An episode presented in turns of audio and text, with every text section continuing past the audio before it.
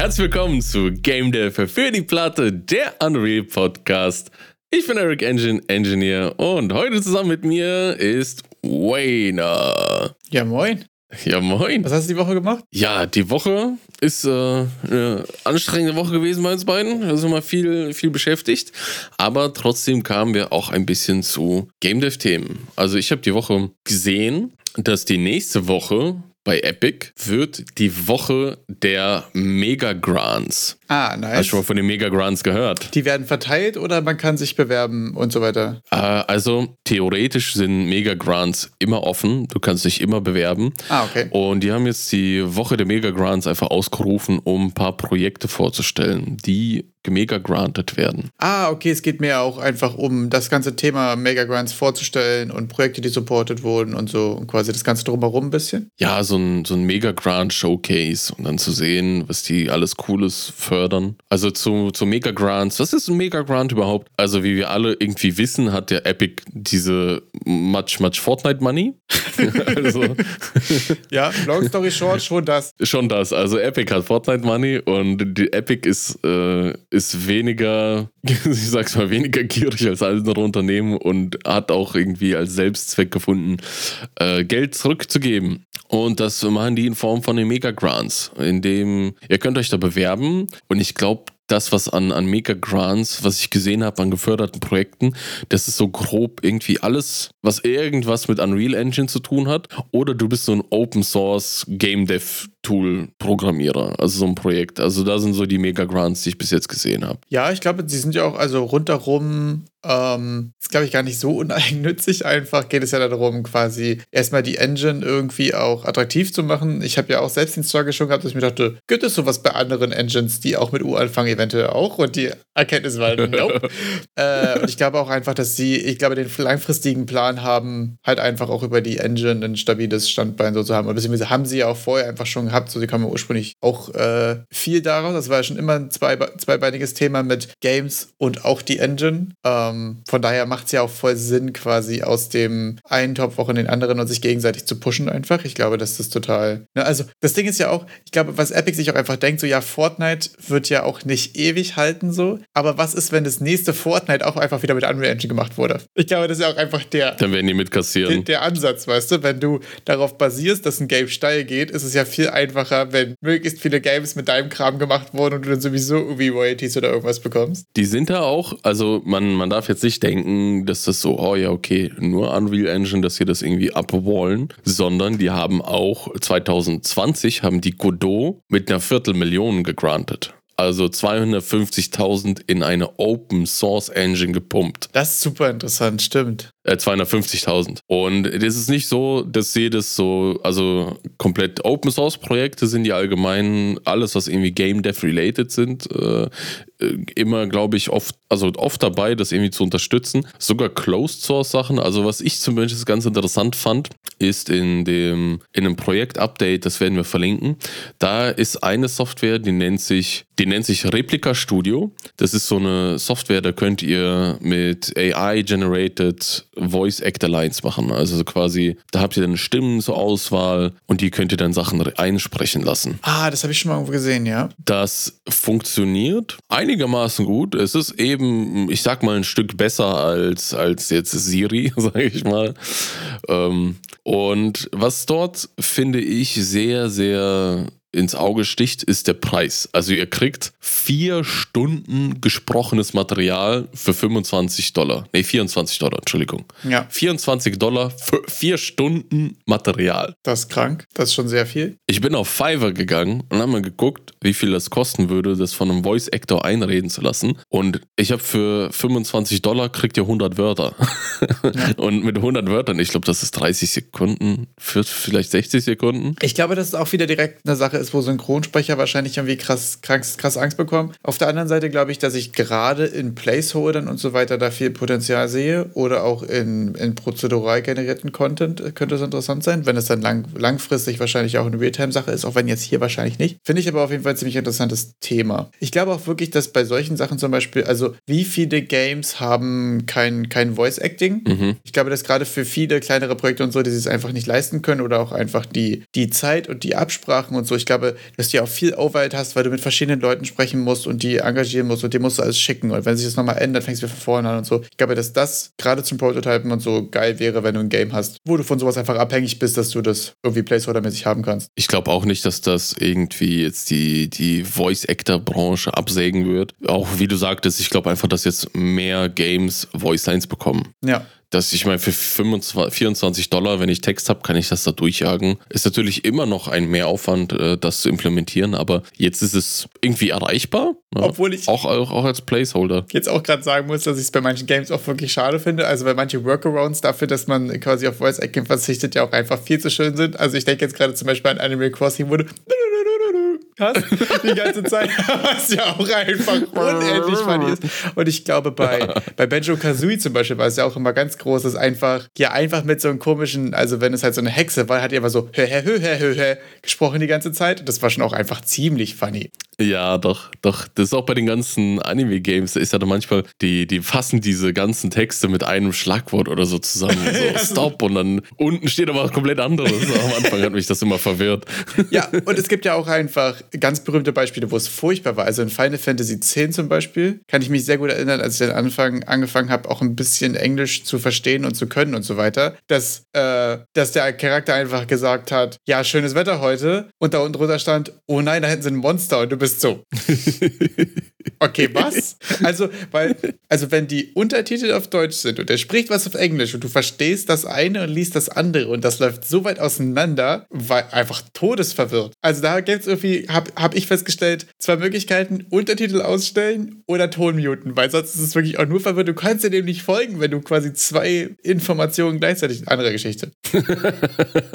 nee, verstehe, kenne ich, kenne ich, ja. Und ja, Replika AI wird ja zum Beispiel auch von, von den Mega Grants gefördert. Wir hatten jetzt äh, über die Summen noch gar nicht gesprochen. Ihr könnt euch theoretisch von 5000 bis 500.000 äh, fördern lassen. Und ihr könnt euch selbst, wenn ihr ein Unity-Game habt, fördern lassen. Und zwar ist da ganz witzig in der, in der Mega Grant-Seite. Zu den Mega Grants, da gibt es so ein kleines FAQ dabei. Und da, da gibt es auch einen, einen kleinen Punkt. Äh, was ist, wenn ich jetzt nicht in Unreal Engine mein Spiel mache? Äh, zum Beispiel in Unity. Und da ist es ganz witzig, steht dabei, kein Problem, du kannst dich für einen Mega Grant bewerben, du kriegst einen Mega Grant, um dein Spiel in Unreal zu portieren.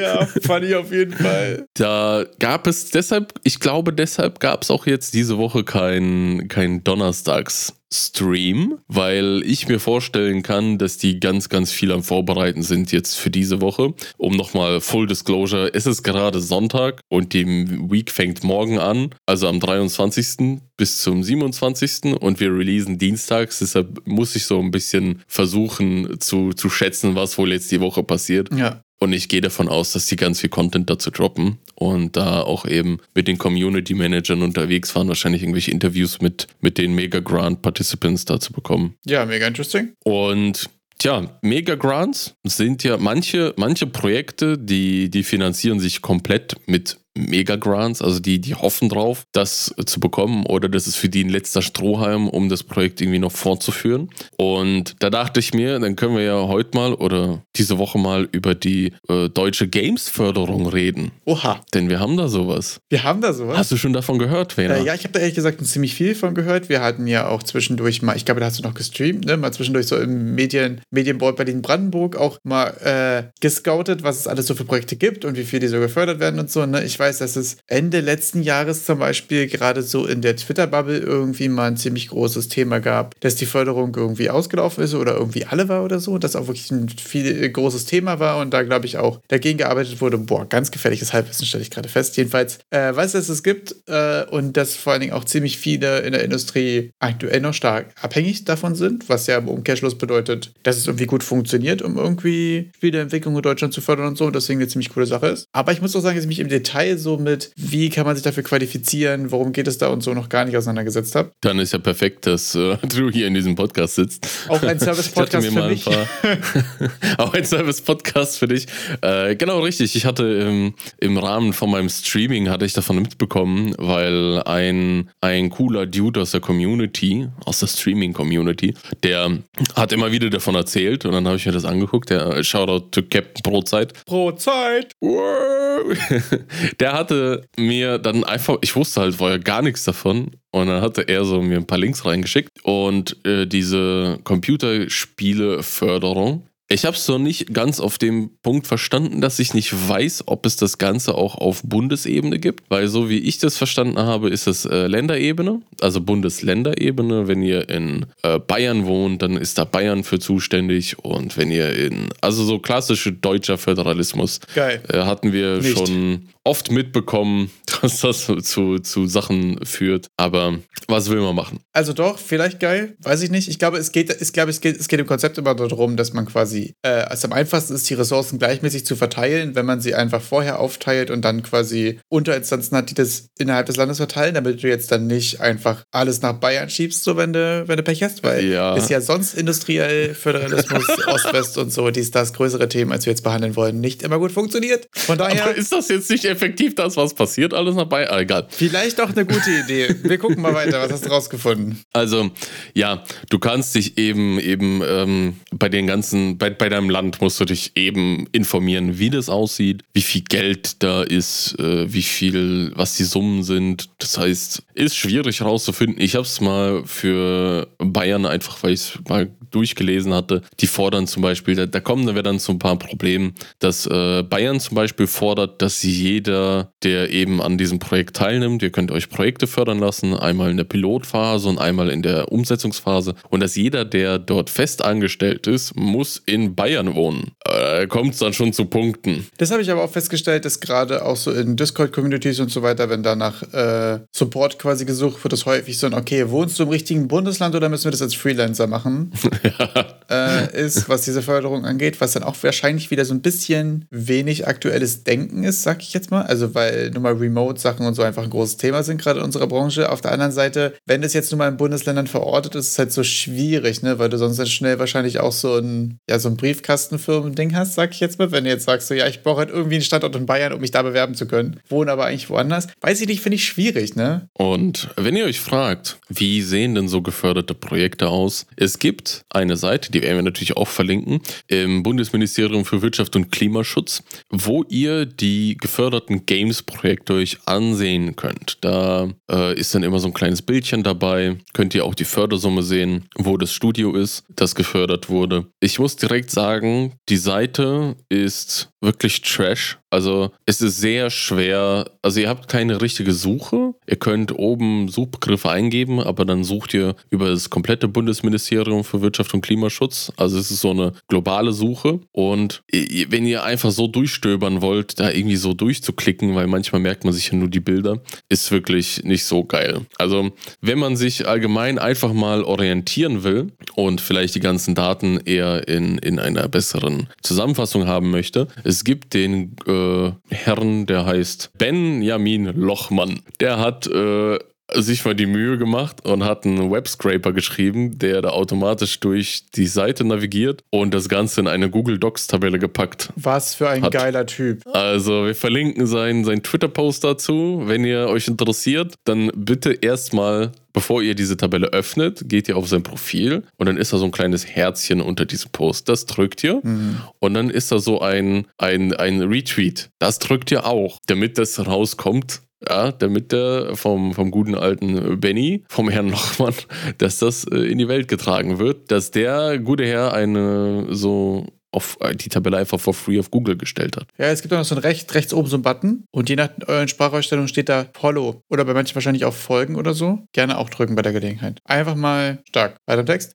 auf jeden Fall hat er äh, das gemacht und dann könnt ihr euch das auch mal sortieren, von wo bis wo die Förderungen sind, was so die Ranges sind. Und äh, da sind auch Games dabei wie Tropico 7. Stark. Also da werden auch große Namen gefördert mit fast zwei Millionen. Also hier geht es um, um krasse Summen und ihr könnt euch, ich glaube, glaube ich, bis zu 50 Prozent fördern lassen. Da wollen die, aber wenn ihr dort ankommt, wollen die schon ein Game Design Dokument, das Hand und Fuß hat. Also ich glaube, vor unter 50 Seiten braucht ihr da nicht ankommen. Und da müsst ihr euch auch äh, Gedanken machen über die Finanzierung. Wer sind genau jetzt die Mitarbeiter? Wofür wollt ihr das ganze Geld haben? Denn ihr müsst auch im Vorhinein eine gewisse Kostenaufstellung eures Projektes haben, damit bis zu 50 Prozent dessen, was ihr in Kosten aufstellt, gefördert werden kann. Ziemlich interessant auf jeden Fall. So, damit haben wir die deutsche Förderung mal eingeführt. Und jemand, der eine deutsche Förderung schon mal bekommen hat, ist einer, den wir letztes Mal vorgestellt haben. Und zwar Markt und Technik. Wenn ihr euch noch so dran erinnern könnt, das war mit der die kleine Wiedereinführung. Ich hatte mal ein bisschen zu viel Zeit, musste Zeit totschlagen und bin in den äh, in eine Filiale des äh, Elektrofachmarktes des Vertrauens gegangen. Die haben irgendwas mit Medien oder Planeten zu tun und habe äh, Games angeguckt und bin dort auf bei den Computer Games auf einen Publisher gestoßen und auch auf andere Publisher und auf einen Publisher gestoßen. Der ist Markt und Technik und da haben wir letztes Mal darüber gesprochen, was Markt und Technik so macht. Interessanterweise habe ich unter Reddit irgendwo eine Verlinkung gefunden zu einem Interview mit einem Produktmanager von Markt und Technik. Leute, Oha. das ist wirklich nach dem Podcast. Ich habe da, ich hatte da eigentlich, ich hatte nämlich ähm, erzählt von dieser äh, aufs, wir haben irgendwas über Publisher-Verträge ge ja, gelabert. Richtig. Und da hatte ich nach einer Statistik gesucht, weil ich wusste, dass es irgendwo was im Internet gab, wo einer so Publisher-Verträge analysiert hatte. Und bin halt eben auf diese Interview gestoßen mit Markt und Technik. Ich konnte meinen Augen nicht glauben. Das Interview ist mit Katrin Hase. Sie ist Produktmanagerin bei Markt und Technik und ist zuständig für die Pferdegames. Ja, abgefahren. Also mega interessant auch. Also vor allen Dingen, weil ich habe jetzt hier mal gerade nur kurz die Überschriften durchgeskippt und es wird ja auch viel über Market und Development, über Scopes und Budgets geredet, was ich gerade auch sehr interessant finde, weil man das Gefühl hat, dass die Sachen sehr äh, in sehr hoher Frequenz quasi ja neu rauskommen und dementsprechend ja wahrscheinlich immer äh, scope-technisch eher klein, äh, eher, eher, kleiner ähm, zu verorten sind. Und da hast recht. Was ich äh, interessant finde, ist jetzt mal, dadurch, dass man so die Innenansicht hat. Warte mal ganz kurz. Ich bin mal ganz kurz noch, noch blown away von dieser Seite. Also, wir müssen mal ganz kurz gleich auf Markt und Technik weiter angehen, aber ich habe mal ganz kurz runtergescrollt und ich muss das kurz teilen, weil ich das viel zu geil finde, okay? Es gibt hier unten einen Artikel, der heißt, und Achtung, ich kann wirklich nicht gut Englisch vorlesen, The Horse Nerds Review of Elden Ring. How Torrent satisfies gameplay needs but fails at horse movement. es gibt die Pferde-Nerd-Analyse von Torrent aus Elden Ring. Wie geil ist diese Seite bitte? Also, abgesehen davon, dass es krank funny ist, ist es eigentlich aber auch wieder interessant, weil ich ja auch merke, ähm, es gibt einfach Zielgruppen, die sagen, geil, da gibt es Ponys in dem Game, ne? Ja. Und wenn man die halt nur funktional macht und dann das, das Pony-Ding dabei eher so ein bisschen, und ich weiß jetzt auch nicht, ob Torrent jetzt ein klassisches Pferd ist, aber anderes Thema. Ähm, mega funny auf jeden Fall. Ja, also vielleicht wirklich äh, gut, dass du es ein, äh, einwirfst. Die Seite heißt uh, The Main Quest, also irgendwie wie die Mähnen. Was? Quest. Jetzt habe ich erst die Seite. Okay, jetzt habe ich erst den Titel von dieser Seite verstanden. Wie ja, funny. Ja, also das ist so ein großartiges deren Wortspiel. Logo ist so ein Controller, der so rotiert ist und so ein bisschen aussieht wie ein Pferdekopf mit. Also ich bin gerade so blown away einfach. Du, da weißt du Bescheid, was abgeht. ich glaube, dieser Dude auch im Interview, äh, also, oder die Dude, ich weiß es nicht, wer, was ist es, jedenfalls. Die Person, die das interviewt hat? Inhaber dieser Seite, die Person, die das interviewt hat, die hat sich wirklich verschrieben, das als Lebensaufgabe genommen, alle Pferdegames zu zocken, die es gibt. Also wirklich alles. Das ist so wahrscheinlich die Seite, wenn ich sage, ich habe Bock auf ein Pferdegame, ist das die Seite, auf die ich gehe, um zu verstehen, was in dieser Nische abgeht. Funny. Und dadurch, dass Markt und Technik den Mar diesen Pferd die Pferdenische eben bespielt, ähm, hat der es geschafft, der, der, der Stelle dieses Interviews halt dieses Interview zu bekommen. Auch mal direkt vorher gesagt, der hat bis jetzt jedes Pferdespiel von denen richtig zerrissen. Also der hat echt schlechte Kritiken darüber geschrieben. Okay. Und dann finde ich das sehr mutig, auch von Markt und Technik da auch ein Interview anzunehmen. Ja, mega interessant. Tja, Katrin Hase, Produktmanagerin bei Markt und Technik. Die, die hat so ein paar Einblicke gegeben, den Ganzen, ähm, wie diese Pferdespiele entstehen. Was ein bisschen das Problem ist, wenn man dieses Pferdespiel spielt, also auch wie zum Beispiel der, der Kritikenersteller von dieser Seite. Ähm, Also ich meine, wenn wir dieses Spiel anmachen und wir spielen das, da sehen wir eigentlich direkt, ja gut, es ist halt, ja, es kommt einem vor wie lieblos zusammengeklatschte Scheiße, mal auf gut Deutsch gesagt. Und es ist ja nicht so, als wären die Entwickler blind und würden das nicht sehen. Das Problem ist immer so ein bisschen, die haben keine Zeit und kein Geld, um das zu fixen. Also es ist wie, wie wenn ich jetzt ein, ein Game Jam Game mache. Ich weiß, dass das jetzt, dass das Probleme hat. Also es gibt ja offensichtliche Probleme ja. und die sehe ich. Ich bin nicht dumm. Aber das Problem ist, ich habe keine Zeit mehr, um das zu machen. Und wenn du Entwickler bist, du, du nimmst dir natürlich vor, also die beschreibt es bei sich ähm, wie ein, ein ein Urlaub. Natürlich, man fängt an, man will auf die Malediven und man landet dann am Ende aber mit einem Zugticket in der Niederlande. So beschreibt sie das so ein bisschen. Finde ich aber auch ehrlich gesagt sehr interessant, wie, wie offen hier damit umgegangen wird. Das finde ich ehrlich gesagt wirklich auch äh, ziemlich interessant und auch ziemlich beeindruckend. Äh, dass sie ja wirklich einfach sagt, so okay, wir haben hier eine Kernzielgruppe, unsere Games kosten 20, 30 Euro und das ist profitabel, aber nicht so profitabel, dass sie bereit sind, große Risiken einzugehen. Was ja heißt, dass sie einfach ihre, ihre Mühle quasi haben, wo immer wieder in einem ähnlichen Scope ähnliche Games rausfallen, die auch immer wieder profitabel sind. Aber größere Schritte würden natürlich auch größere Risiken bedeuten. Und auf der anderen Seite scheinen sie aber doch irgendwie so Open World sich quasi raufschreiben zu wollen, weil das wahrscheinlich aber auch in dem Segment irgendwie notwendig ist. Also Open World ist ja auch immer noch irgendwie ein Buzzword, was immer noch funktioniert. Das Gefühl habe, dass so in meiner Bubble oder meiner eigenen Wahrnehmung ist es schon so, boah, nicht noch ein Open World Game, gar kein Bock. Sondern ich bin ja eigentlich gerade eher so, dass ich so runtergedampfte, richtige Experiences irgendwie gerade wieder mehr zu schätzen weiß und so, weil ich einfach wahrscheinlich ausgeburnt bin in Open World Games. Aber trotzdem scheint es ja für die äh, gerade in dem Segment und so dann auch einfach eine Sache sein, okay, wir müssen ein Open World Game machen. Und sie hat ja selbst gesagt, zum Beispiel für My Rating Stables 2 haben die einfach mal ein Budget gehabt von ungefähr 120.000 für ein Open World Game. Und da muss man ja wirklich sagen, ja. das ist ja gar nichts. Also, und das ist ja auch für ein Game, also ich weiß jetzt nicht, ob nur Entwicklung oder ob jetzt quasi auch da noch Sachen dazugehören, wie das muss nachher auch im Laden landen. Das wäre nochmal ein anderes Ding, glaube ich. Dann kannst du schon mal die Hälfte, glaube ich, vergessen. Mhm. Aber wenn wir jetzt sagen, wirklich nur um das Game, dass dann nachher My Rating Stables 2.exe dabei rauskommt, 120.000 sind schon wirklich, wirklich, wirklich, wirklich wenig. Ja, es äh, ist sehr hart. Und deswegen finde ich, gibt es ein total interessantes und äh, interessantes Gefühl für, ähm, warum sind die Sachen so und warum machen die das so? Auf der anderen Seite muss man auch sagen, dass in unserem Indie-Game-Kosmos niemand ein Game, was nur 120.000 Budget hatte, aka ich habe solo zwei Jahre daran gearbeitet, ungefähr, oder sagen wir mal, weiß ich nicht, man hat solo daran gearbeitet und hat irgendwie Freelancer für Art bezahlt oder so. Mhm. Wenn man sagen würde, das ist so ungefähr ganz grobe Zahlen, ich bin jetzt einmal vorsichtig, würde man da, glaube ich, nicht 30 Euro draufschreiben. Also ist ja auch wieder das, weißt du, wenn man sich jetzt überlegt, wie viel hat Vampire Survivors gekostet zu machen und es kostet 3 Euro. Also, aber das ist auch wieder eine Sache der Größe der Zielgruppe, ne? Wenn sie sagt, hier im Interview auch, oder er, nee, sie war das, ne, die interviewt wurde, dass halt einfach auch die Zielgruppe sehr begrenzt ist. Und sie meinte ja auch so, okay, es gibt auch eine erwachsene Zielgruppe für Pony Games. Gibt es wahrscheinlich, aber sie haben auch nicht das Budget und das, wollen nicht das Risiko taken, quasi die zu targeten. Super interessant. Ja, finde ich auch sehr interessant. Auch mit dem,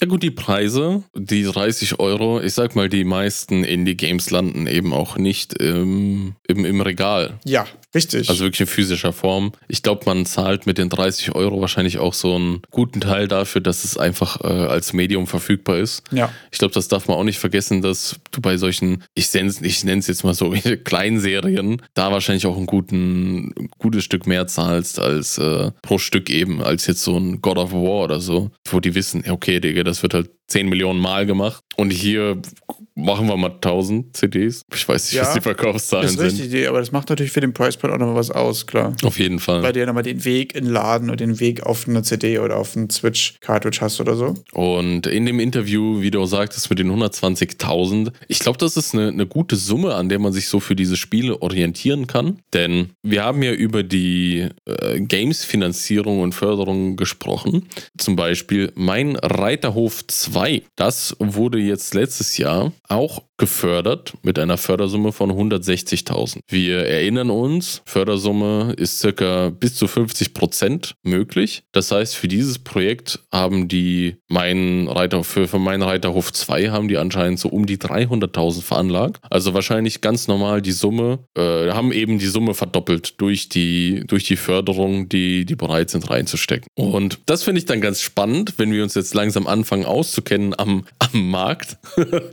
indem wir jetzt die ganzen Publisher kennen oder vielleicht mal reingeguckt haben, was deren Angebot ist und jetzt sehen wir, wie die Förderung ist. Und da, da kriegt man schon einen kleines, kleinen Überblick darüber, wie diese ganzen Finanzierungsgeschichten sich entwickeln. Wie ihr seht, es ist ja immer schon diesen, immer die, die Game Developer und Publisher, die sind alle eigentlich am struggeln, um die ganzen Games rauszubringen. Und das beschreibt sie eben auch im Interview. Ja, super interessant. Das meint sie dann mit ihrem, wir nehmen uns äh, die Featureliste vor und ähm, ja, am Ende reicht es halt nicht für bis an die Malediven mit dem hammergeilen Open-World-Game und wir landen in den Niederlanden. Der, der Interviewgeber, äh, der, der Interviewer, der beschreibt es am Ende eher so, naja, als würden sie doch versuchen, auf die Malediven zu fliegen und crashen zwischendrin ins Meer. Und das ist nämlich auch der interessante Punkt, wo ich meinte, so, ich habe das Gefühl, sie haben das, äh, sie denken, dass sie irgendwie jetzt Open World zum Beispiel befeuern müssten. Ich hätte nämlich auch das Gefühl, also man steckt ja nicht drin und das ist mega einfach von Backseat und ja. so. Wir haben, ich habe keine Ahnung von dem ganzen Kram und so. Mal kurzer Disclaimer, bevor ich jetzt hier, weil ich sehr vorsichtig sein möchte mit sowas. Aber wenn ich an mein Budget anpasse und ich weiß, ich kann ein großes Kack-Game machen oder ich kann ein kleines, richtig, richtig geiles Game machen, ist die Frage, das ist natürlich alles super subjektiv, aber ich glaube, das fände ich die interessante Frage. So, was, was wäre möglich gewesen, wenn man halt Open, Open World weglässt? Open World weglässt. Weißt Open du? World weglassen. Open World ja. weglässt und man eine lineare Experience mit ein bisschen Content machen würde. Solche Sachen. Fände ich irgendwie die interessante Frage. Aber das ist ja immer die Frage, woran hattet ihr legen? Ich glaube, das ist auch ein bisschen, ähm, also das Interview wird ja mit Katrin Hase geführt und sie ist ja Produktmanagerin. Das heißt, von, von ihrer Seite, sie ist auf der Publisher-Seite, ich, die, die, ich sag mal, da, da kommen wahrscheinlich gar nicht so sehr die, diese, also die, natürlich haben die einen Einfluss auf die Idee, aber ich stelle mir das eher so vor, dass dann auch die Entwickler auf die zutreten und sagen, hier, das ist unsere Idee, das wollen wir machen. Da kannst du ja auch nur in gewissen Rahmen Einfluss drauf nehmen. Du kannst sagen, okay, ich möchte das mit so und so viel Geld finanzieren, da sehe ich den Markt und die, die Frau Hase, die ist auch zuständig für so 20 Spiele gleichzeitig. Mhm. Da ist es dann auch so, ja gut, da geht man da halt auch ein bisschen pragmatischer dran. Und da kann ich auch verstehen, dass da manche halt dabei sind, die vielleicht nicht so gut sind oder einfach aus Budgetgründen nicht das erreichen, was sie gerne wären. Ja, gerade, also ich muss aber auch dazu sagen, ähm, gerade bei den 120.000, das ist schon wirklich ein sehr, sehr kleines Budget. Mich würde natürlich, die sagen natürlich immer nur, okay, das ist profitabel, würde mich sehr interessieren, weil eigentlich muss man dann dafür sagen, also wenn die mit so kleinen Budgets so zuverlässig und reliable in ihren Teams quasi diese Games rausfeuern, ist das ja auch schon wieder eine ziemliche Leistung eigentlich. Ja, bei 120.000, äh, wir sagen, ich schätze mal auch, dass das einfach 120.000 nur Entwicklungskosten sind. Lass es vielleicht nochmal oh, 80.000 sein, um das wirklich in die Regale zu kriegen. Also dann quasi 80.000 mit, mit, mit Kosten dann mit, da kommt ja dann noch äh, hier für, für den Karton die Kosten drauf. Dann sind wir bei 200.000. Wir haben einen Preispunkt von 30 Euro pro Spiel. Ähm, 200.000. Ich finde es so schön, dass wir dich dabei haben für sowas, habe ich schon mal gesagt eigentlich.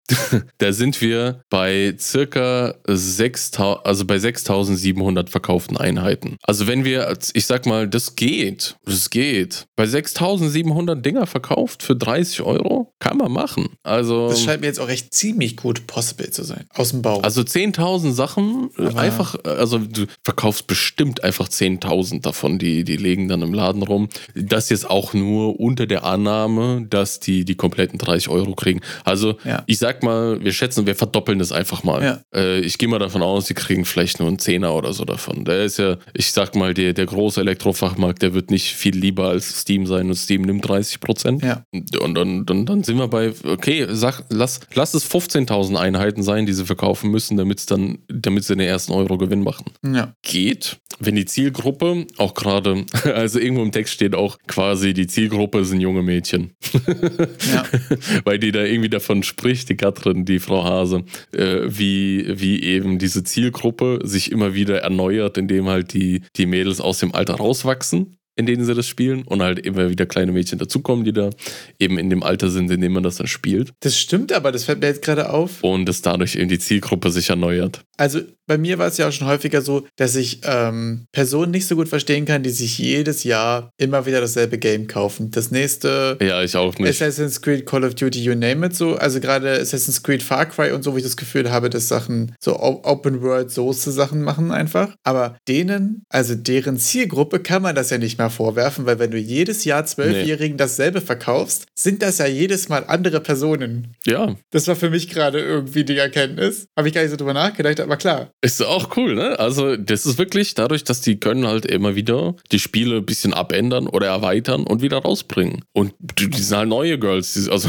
neue Girls, neu, neue Zielgruppe, die hat sich erneuert. Die haben diese Spiele nicht und dann kaufen dann einfach diese Spiele und das finde ich auch sehr interessant. Ja. Das ist aber auch ein Problem, das die Frau Hase beschreibt, dass ihre Zielgruppe damit nicht wächst. Richtig. Die, die, die erhält sich nur Ja. und dann ist so quasi äh, das schnell das Limit erreicht und ich glaube, die Nische zu bespielen, die die Erwachsenen, die Bock auf ein geiles Pferdegame haben, ist auch sehr risikoreich. Also die ist nicht so groß, die Nische. Obwohl ich sagen muss, das höre ich ja auch immer wieder, jetzt äh, so in, im, im Freundeskreis und so überhaupt, dass äh, ständig irgendjemand sagt, so ja, mal so ein richtig geiles Ponygame wäre was. Und wir haben ja auch schon häufiger darüber rumgeblödet, dass wir das mal machen müssen. Ja. Und da muss Aber ich auch sagen, Null so. Also, wir machen es ja so, wir, wir dödeln drüber rum, wir lachen darüber. Aber jetzt stell dir mal vor, aus Publisher-Seite, also wegen, wegen einem Gelächter von irgendwie so zwei Podcastern, eine Mille auf den Tisch zu legen und zu sagen, hier habt ihr eine Million, macht ein geiles Pferdegame, äh, Also, wird es schon ganz anders da muss ich auch ne? sagen, wenn ich nur ungefähr ein bisschen Ahnung von der Thematik hätte. Aber ich glaube, dass es bei mir auch fast zum Scheitern verurteilt ist, weil ich ja einfach von Pferden so gar keine Ahnung habe. Und ich finde es immer schwierig und meistens zum Scheitern verurteilt, wenn man halt ein Game oder eine App oder sonst irgendwas macht, weil man denkt, dass das jetzt notwendig ist. Dabei ist man mit dem eigentlichen Thema gar nicht so connected. Auf der anderen Seite muss ich mir jetzt denken, ab jetzt wissen wir, dass Alice Rupert existiert, die eine Website heißt, die The Ja. Main Quest heißt. Also, wenn wir irgendeinen Contractor, Consultant, weiß ich nicht was finden können, der uns gut beraten kann, was die Anforderungen für so ein Game sind, dann haben wir die perfekte Person gerade gefunden. Das Witzige ist auch, im, irgendwo im, im letzten Teil des Interviews steht auch, äh, dass, dass äh, die sich fragt, wieso Markt und Technik nicht vielleicht einfach mal vorher auf sie zukommt und immer die Kritiken von ihr abwartet, um irgendwelche Sachen dann zu verändern an den Spielen. Also es gab, gibt da nämlich irgendwo so einen Teil, ich glaube, die, das- die, in diesem Interview ging es auch um irgendeine Kritik, wo sie irgendwas mit, ich schätze mal, Steigbügeln oder irgendwas mit Zügeln von den Pferden war irgendwie nicht so ganz richtig. Und dass sie das in der Kritik kritisiert hatte und dass sie das darauf gehend dann im nächsten Spiel korrigiert hat. Ja. Also ich, sorry Leute, ich kenne mich echt mit Pferde-Englisch nicht aus. Tut mir leid, da ging es um irgendwas. Ja. Ich habe es für mich, glaube ich, als Zügel interpretiert oder als Steigbügel oder sowas. Aber dass sie ja natürlich darauf reagiert haben und das dann verbessert haben in, in einem nächsten Spiel. Ja. aber, aber, man könnt, aber sie schreibt dann halt so, ja, ihr könntet mich auch einfach vorher fragen und ich bin jetzt Reviewer oder sowas oder als Berater halt zuständig. Ja, also ich muss auf jeden Fall sagen, das Writing von dem Artikel ist schon auch 10 von 10. Also es ist, äh, finde ich, sehr, sehr, sehr gute Fragen und sehr, sehr objektiv und so auch dargestellt. Und dann im Abgang und so aber auch nochmal sehr funny und sehr persönlich. Also du hast ja schon mal gerade eben angeteasert, wie das Ganze quasi ausgeht. Aber den letzten Satz würde ich jetzt tatsächlich nochmal kurz versuchen, auf Englisch vorzulesen, weil der zu schön ist, okay? I see a plane that crashed halfway to the Maldives because someone wanted to absolutely get there without actually spending money on fuel or steel. Und das, also das Wording ist einfach, also das wirklich, das kann ich nur empfehlen. Ich glaube, die Artikel sind sehr unterhaltsam sehr cool geschrieben. Mega stark. Also das Wording ist wirklich unbezahlbar, oder? ist wirklich unbezahlbar. Ja, ja. Also nach ihrem, nach ihrer schönen Bombe. Urlaubsflugmetapher diesen Roast rauszuhauen am Ende. Da wir schon in diesem Pferdegame drin sind, habe ich dann ganz zufällig auf meinen Tisch geguckt und auf meinem Tisch habe ich auf einmal gefunden, Lissy und ihre Freunde, die Pferderallye.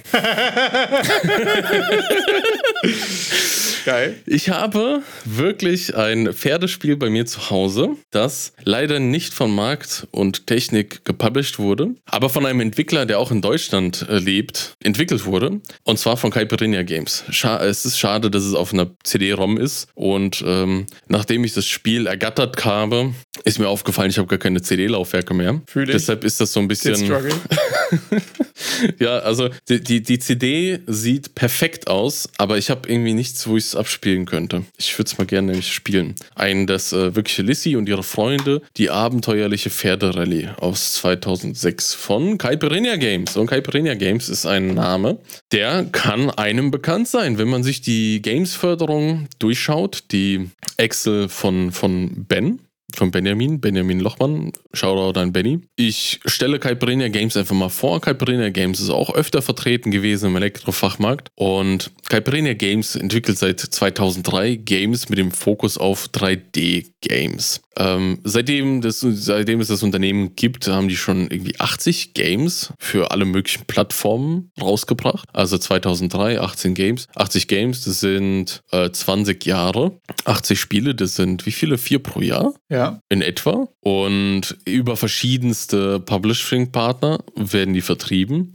Und das habe ich auch, kann ich auch bestätigen. Ich habe wirklich Caipirinha Games mit vielen Publish-Partnern dann ähm, im, im Markt gefunden. Und tja, was für Games machen die so? Viele Simulatoren und alles so, und solche Tiergames, also irgendwie solche Tierarztpraxis, so Pferderallye. Und die haben sich das auch äh, fördern lassen. Und zwar gab es jetzt neulich, ist gar nicht mal so lange her, ist der Straßenmeisterei-Simulator rausgekommen. Auch stark. Und wir werden ein Review von PC Games verlinken, das diesen Straßenmeisterei-Simulator halt mal spielt und reviewt. Und ich sag mal so, das Spiel ist halt auch nicht gut weggekommen. Das Spiel, also das Review fängt damit an, äh, für diesen Blödsinn habt ihr Steuern gezahlt. oh, mieser Titel auf jeden Fall, ja, verstehe. Und ja, also muss man halt mit leben, wenn man Finanzierungen beantragt, dass man das äh, sich auch vorwerfen lassen muss. Wir sind in einer Demokratie. Jedenfalls, ja, ist halt wirklich so. Also jetzt äh, natürlich mit, mit dem Wissen, dass es halt sauschwer ist, mit Spiele zu machen und, und ähm, mit dem Budget, das man hat, auch gute Spiele zu machen oder coole Spiele zu machen, die jedem gefallen, äh, würde ich das jetzt so nicht unterschreiben. Für den Blödsinn und alles ist es einfach, aber so ist das normal, so kommt das rüber bei den Leuten, die das spielen. Und ich glaube, für das Spiel haben die, das Projekt nennt sich, das könnt ihr in der Projektdatenbank finden, als Helden der Straße, die Straßenbausimulation. Ah, die Namen sind nicht unbedingt identisch. Und es wurde gefördert mit 100, also mit 97.000 Euro. Und das Spiel wurde mit Unreal Engine gemacht. Let's go. Aber das dürfen sie, glaube ich, gar nicht zeigen am Anfang.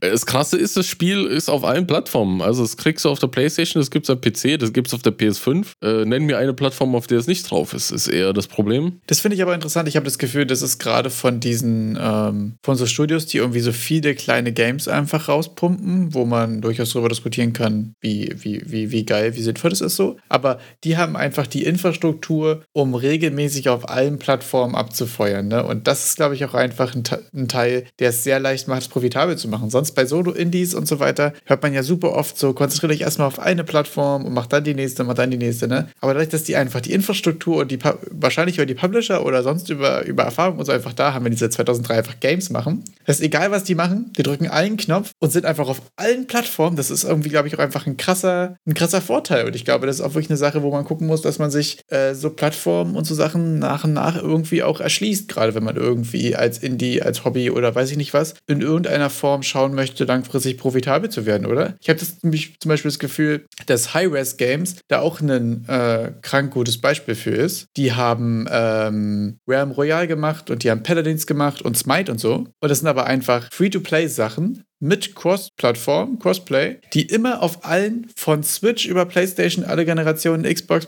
äh, PC, immer, die sind einfach überall immer da. So auf den meisten mhm. Konsolen gibt es keinen Mobile außer Smite. So, aber Smite gibt es halt immer. Und ich glaube auch einfach so dieses, diese Präsenz immer da sein auf allen Plattformen und so ist auch einfach ein krasser Vorteil irgendwie, mit dem man sich, glaube ich, wenn man jetzt gerade als, wenn man sein erstes Game macht, sich selbst krank viel Overhead geben kann und mega zerstören kann. Aber wenn man sagt, man will regelmäßig Games rauspumpen und so, ist es, glaube ich, eine super gute Strategie, auch sich nach und nach diese ganzen Plattformen zu erschließen einfach. Ja, denn wir hatten, was ja oft beschrieben wird, als der, der, als der Untergang der Indie-Szene, als Steam ja die, die Tore geöffnet hat für jeden, da einfach seine Projekte reinzuschieben. Ja. Man wurde ja dadurch viel schwerer auffindbar auf Steam. Das Problem hatte zum Beispiel die Switch nicht, weil es ja trotzdem noch ein Walled Garden ist. Man, nicht jeder darf einfach dahin und was publishen. Und ich glaube, da ist es dann so, dass wenn du auf einer Plattform wie PlayStation oder Switch unterwegs bist, dass du dort automatisch dadurch, dass du in dieser geschlossenen Plattform bist, Games verkaufen kannst. Also, dass da schon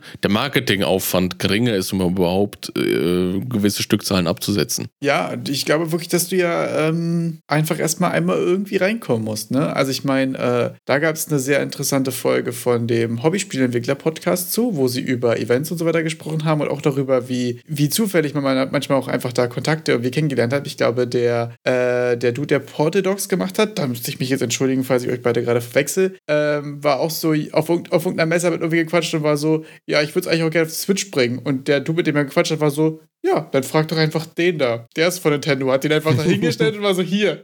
Und er war, also, war überhaupt gar nicht darauf vorbereitet. Gute Folge werde ich verlinken, müsst ihr euch mal anhören, war ziemlich funny. Ähm, jedenfalls glaube ich halt so, da musst du halt irgendwie erstmal einmal reinkommen und diesen Mehraufwand, glaube ich, da muss man gucken, wann und wie man Bock und Zeit hat, den zu investieren. Besonders wenn du schon einen Haufen Spiele einfach fertiggestellt und released hast und dich seit längerem am Markt hältst. Ich finde, 20 Jahre ist schon eine gute Zeit am Markt zu sein. Ja, mega beeindruckend eigentlich. Dadurch hast du dann auch erst das Standing, dass wenn du Nintendo zum Beispiel anschreibst, dass da überhaupt jemand antwortet. Weil ich sag mal, wie viele Projekte, Projektanfragen wird Nintendo wohl haben, wo irgendjemand schreibt, ey, ich werde jetzt das geilste MMO ever machen, äh, schickt mir endlich mal meine Developer-Unit zu äh, und dann hören die nie wieder was von denen. Also das sind ja meist, die meisten Projekte landen ja auf der Platte und da, das wird wahrscheinlich, da werden die auch nicht davor verschont sein und dass wenn dann jemand sich meldet, der hier schon, schon sehr, sehr viele Spiele rausgebracht hat, da sind die auch eher bereit zu antworten. Ein neues Spiel, das Caipirinha, Game rausge äh, Games rausgebracht hat, ist meine kleine Tierarztpraxis. Ich weiß gar nicht, ob es das Kleine im Namen hat. Äh, nee, es heißt einfach nur meine Tierarztpraxis. Hund, Katze, Nager und Co. Und ich gehe davon aus, dass das auch ein gefördertes Projekt ist, denn es gibt einen weiteren Förderantrag von Caipirinha Games zu dem Spiel TAP. Äh, man kann es TAP aussprechen, aber ich glaube, es ist eher TAP für Tierarztpraxis. Aha. Detektiv Erik wieder zugeschlagen.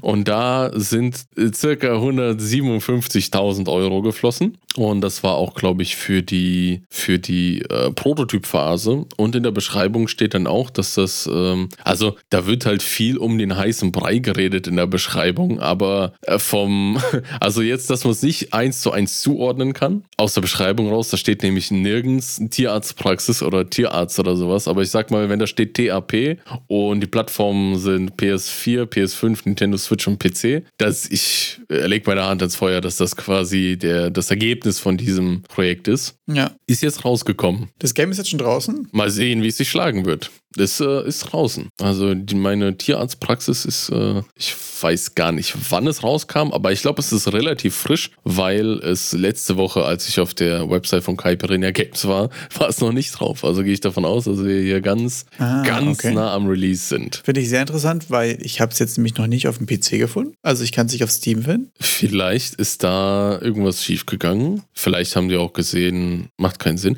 Nee, es ist im Oktober rausgekommen. Ist es gar nicht so frisch. Vielleicht ist das es ja auch einfach äh, physical only, sag ich jetzt mal. Vielleicht. Wenn sich der, wenn ich, wenn sich der Steam Overhead nicht lohnt, quasi für, also Steam-Seite und so ist ja auch ziemlich viel. Und wenn man sagt, okay, wir sind halt in den Stores, dann macht es ja auch durchaus Sinn zu sagen, das machen wir nur. Also vielleicht ist das ja auch wieder deren Entscheidung zu sagen, die wir investieren nicht viel, zum Beispiel in Steam, weißt du? Also die müssen ja auch wahrscheinlich gucken mit ihren Ressourcen, wohin. Kann ich verstehen. Steam-Grafiken, Trailer machen alles, ne? Ja, Ist aufwendig. Ich finde auch, also was ich ein bisschen schade finde, ist ehrlich gesagt, dass ich bei diesem Tab, bei dem auf der Förderung, der Screenshot, der hier ist, der sieht so dermaßen nach so einem Asset Pack äh, Opening Screen einfach aus. Jedenfalls meine Assoziation, wo hier einfach diese verschiedenen Tiere sitzen. Das Spiel wird auch noch von Markt und äh, Technik äh, gepublished. Ah ja, Habe ich gerade gesehen. Ja, ich glaube, das ist einfach so eine Sache, so wenn du die Kontakte hast und so, das ist mega cool. Würde mich mega interessieren, wie sowas funktioniert. Also, wenn du da auch etabliert bist, ist ja auch die Frage, wie weit muss da ein Game schon sein, damit du die nächste Förderung bekommst? Oder ist es mittlerweile auch einfach ein Vertrauensverhältnis, wo du sagen kannst, wir haben jetzt hier einen Prototype und du hast quasi bei der Förderung auch einfach Street Credibility und ich glaube, das ist doch einfach da ein großes Thema dann. Weißt du, wenn ich jetzt hier als, als Indie-Pleb, der drei Jam-Games gemacht habe, sage, ich hätte gerne Förderung oder wenn die Kollegen, die seit 2003 einfach regelmäßig Games rausdrücken, sagen, sie haben gerne, hätten gerne Förderung, dann ist natürlich äh, der Outcome bei denen ja auch einfach deutlich äh, sicherer. Ich glaube, bei der Förderung ist, kommt wahrscheinlich auch stark darauf an, wen du vor dir sitzen hast, bei dem du die Förderung beantragst. Ich sag mal, der Vorteil, den jetzt zum Beispiel Caipirinha Games hat, ist, dass das Unternehmen seit langem besteht. Das kann ich nur immer wiederholen. Es ist ein Unternehmen. Du hast auch als Unternehmen, weißt du dann ja auch ein bisschen, welche Kosten auf dich zukommen. Also die Schätzungen, die von, von jemandem aus Caipirinha Games für so ein Spiel kommen, denen glaube ich dann halt auch mehr, weil der einfach Ja. weiß, okay, der, der, ich habe diesen Entwickler, der kostet mich das und das pro Jahr, der, der sitzt bei mir im Büro, ich bezahle den schon seit fünf Jahren, äh, er kann das. Ich habe mit dem schon gearbeitet. Wir haben diese Spiele in der Form schon bis zu Ende durchexerziert, weil wir schon drei davon haben. Das ist, glaube ich, wirklich ein großer Punkt. und wir wollen jetzt ein neues Feature haben Ja.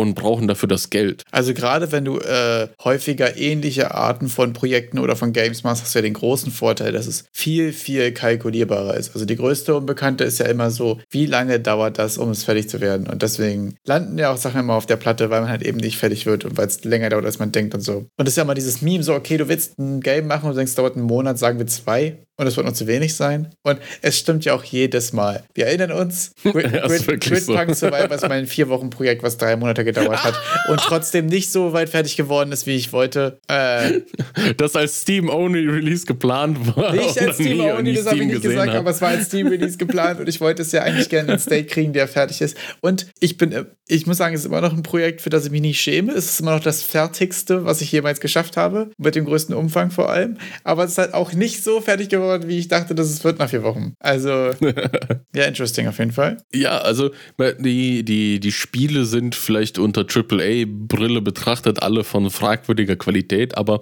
da ist jemand, der macht Spiele, die wahrscheinlich auch ihre Zielgruppe haben. Also ich kann mir vorstellen, dass so Straßenbau, Meister-Simulator, gibt es bestimmt Leute, die das interessant finden und auch mal machen wollen. Ich kann, also bei dem Spiel dachte ich mir schon fast, also nach dem PC Games Review, also wenn jemand sich fragt, was macht ein Straßenmeister-Dude am Tag wirklich, der sollte einfach dieses Spiel spielen. Also wenn du dich fragst, möchte ich dir die Ausbildung oder diesen Beruf machen, ich glaube, das ist schon sehr rea- realistisch am, am Tagesablauf gehalten, mit, mit weniger Gamification, also schon mit irgendwelchen Game-Elementen, aber nicht, so wie ich aus dem Review zumindest rausgehört habe, fehlt da so ein bisschen diese, ja, die, die Progress-Loop, die einen so dabei hält, mit immer größeren Aufträgen oder sowas, vielleicht, dass du da neue Maschinen kaufst. Finde ich bei Simulationsgames aber sehr häufig die Frage, ne? wie viel Game ist es und wie viel Simulation ist es? Also, wenn du es ganz dumm simulieren wirst, würdest du ja quasi jede Schraube einzeln drehen. So, aber Ja, irgendwo da und jede Schraube ist ein Klick und du siehst nur Zahlen, die hochgehen, weil deine Autobahnmeisterei jetzt zwei Millionen gemacht hat oder so. Irgendwo dazwischen musst du es ja finden, zwischen völligem nur Game und nur Simulation und so und irgendwo dazwischen. Ich glaube, das ist ja gerade bei den Simulationsgames immer der Struggle. Wie viel, wie viel realistische Simulation macht Spaß? Das ist ja auch dann die Frage. Und das ist ja auch eine totale Sache, die extrem von deiner Zielgruppe abhängt. Ja. Ich fände zum Beispiel auch niemals hier zu Hause am Rechner in einem Stau stehen interessant. Das würde mir im Traum nicht einfallen. Aber trotzdem, trotzdem ist Eurotruck Simulator so ein Ding. Und das ist einfach ein Zielgruppending. Und das muss man nicht verstehen, man muss es nur wissen und anerkennen. Und deswegen gibt es ja bin ich auch überhaupt nicht der Typ, der sagt, boah, warum gibt es so eine Game, sondern das macht schon Sinn, wenn es jemand kauft, jemand Bock darauf hat, total. Aber das ist halt immer die Frage, wie deine, wie deine Anforderungen so sind an, an deine Zielgruppe, äh, wie deine Zielgruppe Anforderungen ans Game hat, meine ich. Ja, es ist wirklich, also irgendjemand ist ja immer, also der Entwickler meistens auch, der sieht doch, was der macht und der hat da schon seine Zielgruppe im Auge. Ich, ich komme, es, es hat mich abgeholt, zu Hause vor dem Bildschirm am Stau stehen. Ja, aber es gibt ja genug Leute, die sagen, ich gucke dabei einen Stream und ich finde es mega entspannt. Ja, als Second Screen Game. Hatten wir schon vor Ewigkeiten. Und ich verstehe es nicht, aber ich kann es anerkennen. Das ist halt einfach. Also Idle, ich, ich, ich kann da auch nichts sagen, ne? Mit Cookie-Clicker. Was soll ich denn da noch, was soll ich denn Leuten noch irgendwie Geschmack vorwerfen? ja, verstehe ich auch nicht. Aber es ist total cool. Und das finde ich ehrlich gesagt mega interessant. Ich habe äh, zwischendurch auch mal eine Phase gehabt, wo ich bei Steam, äh, nicht bei Steam, bei Twitch auch gerne mal so in den ganz unteren Viewer-Regionen so Channel die, oder so Games, die auch einfach irgendwie nur so 10 Viewer haben oder so. Und das ist so interessant, ähm, was so Aspekte Aspekte sind, die manche Leute einfach hooken können. Also, weil du lernst ja auch wieder übertrieben viel über Game Design so. Ja, was, ja. was für manche Leute jetzt die Loop ist, um, weißt du, da gibt es manchmal ja so, so verrückte Osu-Leute, die da so Trillionen Klicks pro Sekunde ganz genau machen. Oder es gibt halt Leute, die einfach nur irgendeine Kacke machen mit ihrer Community quatschen dabei. Also. Ultra interessant jedenfalls. Ja, ja, ja, ich, ich habe mir, mir kam jetzt gerade die Idee, dass vielleicht wurde ja meine Tierarztpraxis dann am Ende nicht auf Steam released, damit vielleicht PC Games ja nicht aufmerksam wird und das auch holt, sich holt und testet. Aber ich glaube auch wieder, dass wenn du quasi eh quasi so eine entweder Simulations-Educational oder halt eine sehr junge Sparte hast, die gucken ja auch keine PC Games Reviews auf YouTube, sondern die kaufen das Ding halt im Elektronikfachmarkt deines Vertrauens so. Das ist ja auch wieder die ja. Sache, äh, trifft es dich. Deswegen ist ja manchmal, dass man zum Beispiel so auch so Themen hat, wo ein Riesenaufschrei auf Twitter, man hat das Gefühl, alle finden das gerade scheiße und alle boykottieren das, aber trotzdem machen die Millionen und Milliarden, weil die trotzdem Battlefront 2 kaufen. So, wo du dir denkst, also in meiner Bubble ist es obvious, dass man das nicht kaufen sollte, weil das übelst shady ist und furchtbar für die gesamte Industrie, wenn Leute das kaufen und andere Leute waren halt einfach im Laden oder so oder irgendwas und beschäftigen sich halt einfach nicht damit und sind so, ja, habe ich Bock drauf, fertig. Und deswegen muss man ja mal gucken, so, wo, wo findet man statt und was die Zielgruppe und so, da kann man immer mega viel lernen, finde ich super interessant. Und diese Simulatorspiele, da gibt es auch einen deutschen Publisher zu, der irgendwie gefühlt auch alle deutschen Simulatorspiele published und der nennt sich Aerosoft. Witzigerweise, Aerosoft hat auch ähm, den Straßenbau, äh, Meisterei, Straßenmeisterei-Simulator gepublished und die publishen halt auch ganz, ganz viele andere Spiele. Also wie den, ich glaube, den Bus-Simulator haben die auch gemacht. Ja, stark. Ähm, die sind da, glaube ich, in Deutschland, alles, was auf Konsole kommt, geht durch alles, was ein äh, Simulator ist und auf Konsole kommt, geht irgendwie durch Aerosoft Hände. Ja, das macht total Sinn, weil du ja dann auch weißt, quasi, wenn du einen Simulator machen willst und du hast einen Publisher, der macht nur das oder hauptsächlich das, dann hast du ja auch einfach die Expertise, um genau diese Leute, die gerne zu Hause am Rechner im Stau stehen, zu erreichen. Die haben auch Flugsimulatoren, aber ich glaube, das ist es der, ich glaube, die haben auch sogar irgendwie was mit dem Microsoft Flight Simulator zu tun. Ah ja, stark. Also die sind wirklich wahrscheinlich die Adresse, wenn es heißt, äh, ich habe ein Simulation Game, lass das mal in den Markt drücken. Ja, finde ich total interessant, ehrlich gesagt. Ne? Die haben ja auch hier geschrieben, äh, dass sie schon seit 30 Jahren irgendwie dabei sind und so. Ja. Und das ist so abgefahren. Also was eine Bubble ist, in der ich überhaupt nicht stattfinde, aber mega interessant, was da abgeht. Die, die habe ich auch äh, im Rahmen der Marktrecherche gefunden. Da waren dann auch die Titel wie Autobahn, Police Simulator hatte ich in der Hand gehalten und gedacht, was ist das denn? Und dann habe ich mich daran erinnert, war das nicht dieser eine Titel, den auch der gute alte Hand of Blood mal gespielt hat in der Autobahn-Simulator? Da habe ich sehr also, viel Spaß mit gehabt. In, äh, ja. Ich frage mich immer wieder, wie, wie also mich wundert es einfach immer wieder, wie, wie, wie klein man doch in, seinem, in seiner Bubble ist. Man denkt, okay, man kennt die Games, aber es sind so, so viel, so viele Spiele, die man nicht auf dem Schirm hat, die trotzdem auch eine, eine große Zielgruppe genießen und die Zielgruppe genießt auch die Spiele, die da erhalten. Und wenn ich jetzt von außen gucke, frage ich mich, was ist das denn? Aber äh, finde ich cool. Ja, super interessant. Aerosoft, wie, wie du auch sagtest, seit 30 Jahren am Markt. Also, tja, die Marktrecherche ist, glaube ich, jetzt mit Teil 2 zu Ende. Das müssten eigentlich jetzt grob alle gewesen sein. Es gibt noch ein paar kleinere, die man so zwischendrin mal droppen kann, vielleicht hier und da, aber die zwei Teile, die hatten sie in sich. Jetzt wisst ihr so Bescheid, was in Deutschland abgeht. Abgefahren, ja. Also sehr interessant. Ich werde auf jeden Fall mal gucken, was, was in Brandenburg so geht. Ähm, ich werde wahrscheinlich wieder mich, mir Informationen raussuchen für den Zustand, für ein Game, den ich eh noch nicht habe, weil ich glaube, so eine Förderung und so gucken lohnt sich wahrscheinlich wahrscheinlich, wenn du ein sehr konkretes Design hast oder halt einen funktionierenden Prototype. Ich glaube, das wäre fast die Sache, die mich jetzt nochmal mittelfristig interessieren würde. Wie weit muss ich mit meinem Game sein, ab wann es sich lohnt, quasi sich über Förderungen und so weiter zu informieren, ab wann das irgendwie ein Thema wäre. Aber da muss ich auch gerade dazu sagen, ich habe jetzt zum Beispiel gerade eine Woche, in der ich gar nichts geschafft habe irgendwie. Also ich habe gerade, ich habe gerade, glaube ich, so die Worst-Case-Hobby-Game-Dev-Woche. Es war irgendwie übertrieben viel auf Arbeit los. Ich habe gerade auf Arbeit aber auch einfach krank viel gelernt und ich habe gerade wirklich so diesen Zustand, wo du nach neun Stunden Arbeit sagst, nee, ich werde heute keine Zeile-Code mehr schreiben, nichts mit, nichts Produktives tun, ich werde einfach irgendwas gamen oder so. Es war jetzt nicht mal so, dass ich irgendwie noch Blender-Tutorial weitergemacht habe oder so, sondern ich war halt einfach, ich war einfach durch so. Und da muss ich jetzt zum Beispiel feststellen, war für, für mich diese Woche und wahrscheinlich geht es irgendwie vielen so, aber trotzdem sieht man ja noch auf, auf dem Discord und auf dem Reddit und so andere Leute, die gerade Progress machen. Und ich hatte die Woche ehrlich gesagt so eine richtige, ich weiß ja, dass es nur ein Hobby ist und nicht schlimm ist, wenn ich gerade nichts mache, aber trotzdem hatte ich irgendwie extrem Pressure, dass ich eigentlich gerade was Progress machen müsste. Und ich habe jetzt ja irgendwie gerade nochmal zwei Stunden Zeit und sollte, aber ich hatte einfach die, die, die, die äh, Kapazitäten nicht von, von Hirn her und musste irgendwie mhm. diese Woche wieder krass mich darauf irgendwie berufen oder mir selbst zur vor Augen halten, dass es voll in Ordnung ist, im Hobby Game Dev auch mal eine Woche nichts zu machen, weil sonst auch definitiv auch Burnout anklopft. Ich glaube, das wäre jetzt nämlich, also merke ich bei mir auf jeden Fall, das wäre jetzt das perfekte Setup für Burnout. Wenn ich jetzt noch trotzdem Progress machen will und mich nochmal zwei Stunden hinsetze, weil du hast jetzt ja Zeit und, und das ist ja auch das, man, also du hast ja Burnout, weil du für was brennst. So, das ist ja, ja. also ich habe ja da auch Bock drauf und so, aber ich genau gemerkt habe, okay, ich habe so eine richtige Woche, wo es so richtig wichtig war, das festzustellen und zu sagen, okay, wir machen jetzt einen Schritt zurück. Ich kaufe mir jetzt irgendein geiles Game of Steam, was ich auf meinem Pile of Shame sowieso habe. Und auch das schon Pile of Shame zu nennen, ist ja von mir auch schon wieder so krank, mir da Druck zu machen, dass ich aber spielen müsste. Ey. Ja, genau so.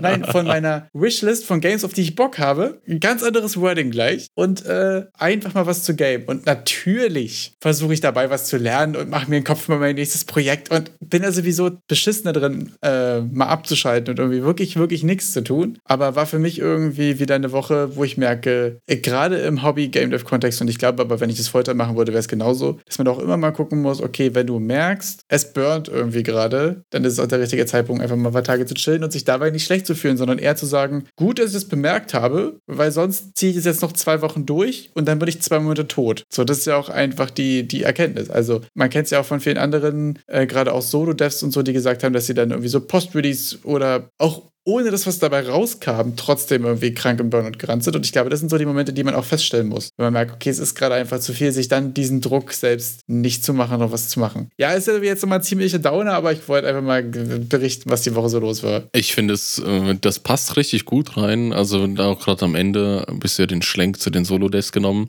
Wir haben jetzt die ganze Zeit über Finanzierungen gesprochen, die quasi auf Förderungen bestehen, auf wir werden einfach irgendwie kriegen wir das ist ja ein, ein, ein spendenartiges Finanzierungssystem, ja. Das ist, hier werden einfach Games werden immer produziert mit, mit Geld, das quasi noch nicht existiert zu dem Moment, wo du es brauchst. Weil die Verkäufe, die sind erst da, nachdem es geschaffen wurde. Aber irgendwie brauchst du ja Geld, um es zu schaffen. Und ja, es ist ein sehr, sehr schweres Business und alles, was du gerade erzählt hast, das trifft halt nochmal auch auf die, auf die Game Developer zu. Und dann, wenn du das ja als Game Developer, die, ich stelle mir das eher vor, dass sie das auch Vollzeit machen. Ja. Alles das plus halt die Geldsorge mit, ich muss das irgendwie fertig kriegen, um, um irgendwie an Geld ranzukommen. Und der Burnout, der ist real. Also es ist äh, allgemein Burnout ist ein schwieriges Thema. Und Burnout plus Geldsorge ist halt auch noch schwieriger. Ja, das ist auch ein krasser Amplifier dafür. Ich habe auch mal einen sehr interessanten GDC-Talk darüber gesehen, den da sind auch einige Tipps, die irgendwie ganz gut dabei sind, auch so, ja, so ein bisschen zu gucken, woran man das merkt und so. Und man, ich glaube, es ist auch voll normal, gerade bei mir zu, zum Beispiel, wo ich ja doch auch einfach zugeben muss, so, ich bin schon ziemlich übermotiviert, was was das Ganze denkst du? Und wir machen auch den Podcast Weekly und so. Und weißt ich könnte auch einfach meine 40 Stunden arbeiten und nach Hause gehen und Spiele spielen und es lassen so. Mhm. Aber ich habe ja vor, noch ein Game rauszubringen dieses Jahr und so. Also ich bin ja auch da einfach ein Übertreiber. Und ich glaube, da sind wir auch alle auf einem ähnlichen Boot, äh, von dem Bock es zu übertreiben und so. Und ich glaube, es ist auch voll normal, dass man das auch mal spürt, dass man äh, an seine Grenzen geht und so weiter. Ähm, aber ich finde es irgendwie voll wertvoll eigentlich, wenn man lernt, ah, okay, das war zu viel. Das hatte ich ja zum Beispiel ähm, im Herbst letzten Jahres einmal extrem, so nach Gridpunk mhm. Survivors und dann der Switch of Unity und so, dass ich gemerkt habe, okay, so ein Game fertig kriegen, neue Engine lernen, gerade Job gewechselt, war auch einfach dann mal hobbymäßig nichts rauszuholen, weil einfach zu viel. Und merke ich jetzt nämlich gerade, dass ich schon gelernt habe, besser damit umzugehen. Ich habe jetzt gerade das Gefühl, ich habe gerade rechtzeitig gemerkt, so, okay, letztes Projekt ja. gerade abgeschlossen, neues Jahr, wir nehmen uns mal nicht zu viel vor, machen wir einfach mal ein, zwei Wochen oder ein bisschen ruhigen und merke auch, dass man dann wieder ein bisschen mehr Space im Kopf hat für neue Ideen und so weiter. Ich habe jetzt zum Beispiel äh, noch ein bisschen an meiner äh, Solo, Solo Dev Legends äh, Curator List gearbeitet, habe schon ein paar, paar Leute auch angesprochen, mit ein paar Leuten getalkt, ein bisschen, das war eigentlich ziemlich cool. Habe auch von ein paar jetzt schon Feedback bekommen. Kurzer Wrap-up dafür. Kannst du uns da einen kleinen Einblick liefern? Genau. Äh, ich werde den Link auch reinpacken. Ähm, ich habe, glaube ich, bis jetzt erst drei oder vier List, äh, drei oder vier Sachen auf die Liste geschrieben. Ich habe jetzt von den meisten noch kein Feedback bekommen. Ich werde mal kurz nochmal abwrappen, worum es überhaupt geht. Ich mache gerade eine Steam Curator Liste. Das heißt, du kannst bei Steam quasi so eine Liste machen mit gereviewten Games und würde da gerne Solo-Games oder Team-Size bis drei, habe ich beschlossen, äh, quasi Games auflisten und bin jetzt gerade dabei, die Entwickler nochmal zu fragen nach so ein bisschen zusätzlichen Informationen für Transparenz-Reasons. Was heißt mit, wie viel wurden Freelancer ausgelagert, äh, wie viele Personen haben daran gearbeitet und wie viele Arbeitsstunden ungefähr, wenn man es hat. Weil ich das Gefühl habe, dass das ultra wertvoll sein kann äh, oder weil ich persönlich auch super interessant finde und ich denke mal für andere auch, gerne mal Feedback da lassen, ob ihr es auch interessant findet, ähm, dass man ein Game spielen kann, was es auf Steam geschafft hat und man danach weiß, okay, dieses Scope haben so viele Leute in der Zeit mit den und den Freelancing-Ressourcen quasi noch äh, geschafft. Einfach mal um ein besseres Gefühl zu kriegen, auch für Games, von denen man inspiriert sein sollte. Ich habe jetzt zum Beispiel gerade auch Domekeeper gespielt. Finde ich auch sehr interessant, weil das auch ein relativ kleines Game ist. Ich glaube, das haben die zu zweit gemacht. Da muss ich noch ein bisschen, da bin ich noch gerade in der Recherche, ob das mit auf die Liste kommt. Jedenfalls ist es ein super kleines, super geiles, kompaktes Game, was Game Design technisch ultra gut gemacht ist, weil es so ein paar einfache Systeme zusammen und es ist ein super rundes Game.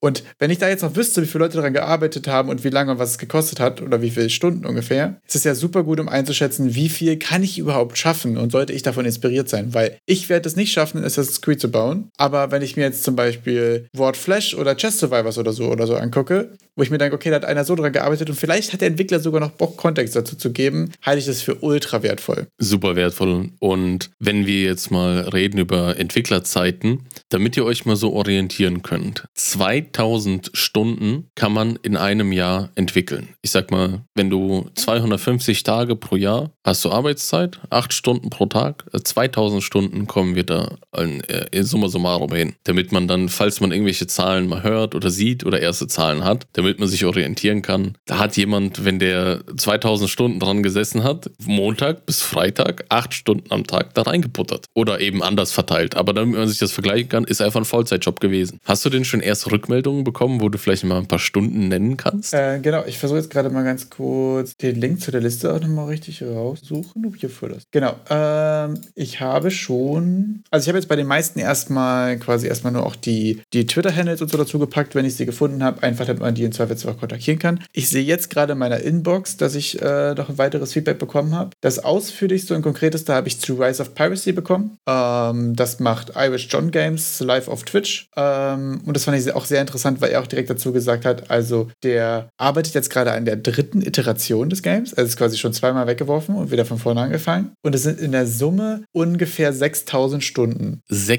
6000, das sind drei Vollzeitjahre. So ungefähr. Es ist wahrscheinlich noch ein bisschen länger, es ist noch viel Twitch-Zeit dabei und so weiter. Ähm, genau, jedenfalls habe ich quasi das zugeschrieben, wie viele Stunden. Die, fand ich sehr interessant, dass er auch gesagt hat, das ist die dritte Iteration, weil man ja doch häufig auch in der Softwareentwicklung lernt, wenn du es gut machen willst, machst du es eh zweimal und äh, in dem Fall ist dreimal. Ähm, genau, habe auch dazu geschrieben, Stand ist Januar 2023 und so. Genau, und habe jetzt schon noch ein paar andere Sachen dazu gepackt, ähm, habe von vielen Sachen aber auch noch keine so schnelle Antwort bekommen. Aber das sind ja auch äh, Sachen, die man, glaube ich, erstmal zusammenlesen muss. Man muss den Leuten auch erstmal klar machen, was ich eigentlich will also ich merke, dass ich da jetzt auch gerade erstmal noch eine ordentliche E-Mail vorbereiten muss. So bei John war es halt einfacher. Ich habe einfach Twitch gegangen und gesagt, hey Digga, wie sieht's aus? Give Information. Genau, von daher super interessant. Ich habe jetzt auch schon Synchronicity und Simple Balance äh, auf der Liste. Äh, Word of Little Legends kommen auch noch rein. Also die drei Sachen, die ihr, wenn es euch weiter interessieren sollte, auch danach nochmal im der Game Dev Podcast nachhören könnt. Das waren nämlich die drei äh, Teams und Personen, die zuletzt auch da alle im Interview waren und alle solo und oder zu zweit unterwegs waren, höchstens. Ähm, genau, also ich fand auch ehrlich gesagt schon alleine die Liste der Games finde ich schon inspirierend und interessant. Auch wenn man auch Morbid Metal sieht und auch Stencil und so, was ja so Souls-like sind, die auch irgendwie häufiger mal viral gegangen sind und so. Ist schon interessant. Und ich dachte erst so, oh, naja, gibt es denn so viele und so, ne? Aber ich habe jetzt quasi bei den Sachen, die ich aus dem Kopf wusste, plus den zwei, die du gesagt hast, plus den, die ich noch so gefunden habe aus Reddit Solo Dev und so ein Kram, schon irgendwie 20, glaube ich, oder 25 oder so gefunden. Also es ist schon auch recht relativ viel. Und ähm, genau, bin ich jetzt gerade dabei, die nach und nach ein bisschen auseinander zu puzzeln und ist auch viel mehr Arbeit, als ich erst gedacht hätte. Ähm, genau, ich habe aktuell 23. Ich muss jetzt die Leute alle einzeln fragen und die ganzen Sachen kuratieren und muss gucken, ob die wirklich solo waren und so. Bei manchen weiß ich es noch nicht. Ähm, genau, aber finde ich, find ich sehr interessant, weil auch gerade bei Domekeeper merke ich es gerade und auch bei Chuchu Charles zum Beispiel, wenn du so ein Spiel spielst und ähm, das Game Design ist einfach so, so elegant und klein und kompakt aber es ist auch so greifbar einfach. Also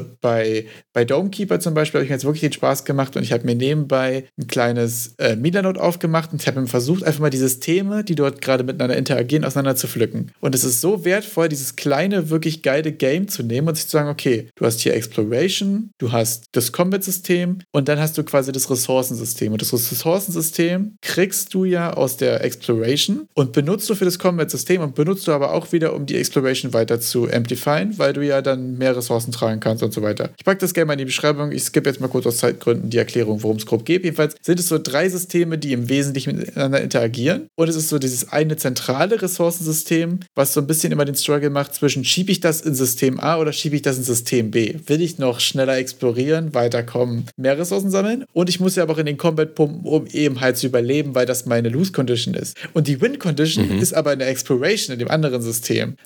okay. Und das zeigt zeigt irgendwie, wie wir mit so einem ganz kleinen Scope und nur drei Systemen, die im Wesentlichen miteinander interagieren, ein total geiles, total rundes Game machen kann. Und ich glaube, dass man da krass viel über Game Design gerade lernen kann, wenn man diese kleinen Games mit den kleinen Scopes ein bisschen auseinander pflückt. Ich habe das Gefühl, da kann ich gerade übel viel daraus lernen, finde ich mega interessant. Also ich habe mir in Zukunft und äh, auch mit dem Gutschein, den, den ich äh, gewonnen hatte und so, habe ich mir davon übrigens Domekeeper jetzt geholt. ähm, Die große Schande 2022.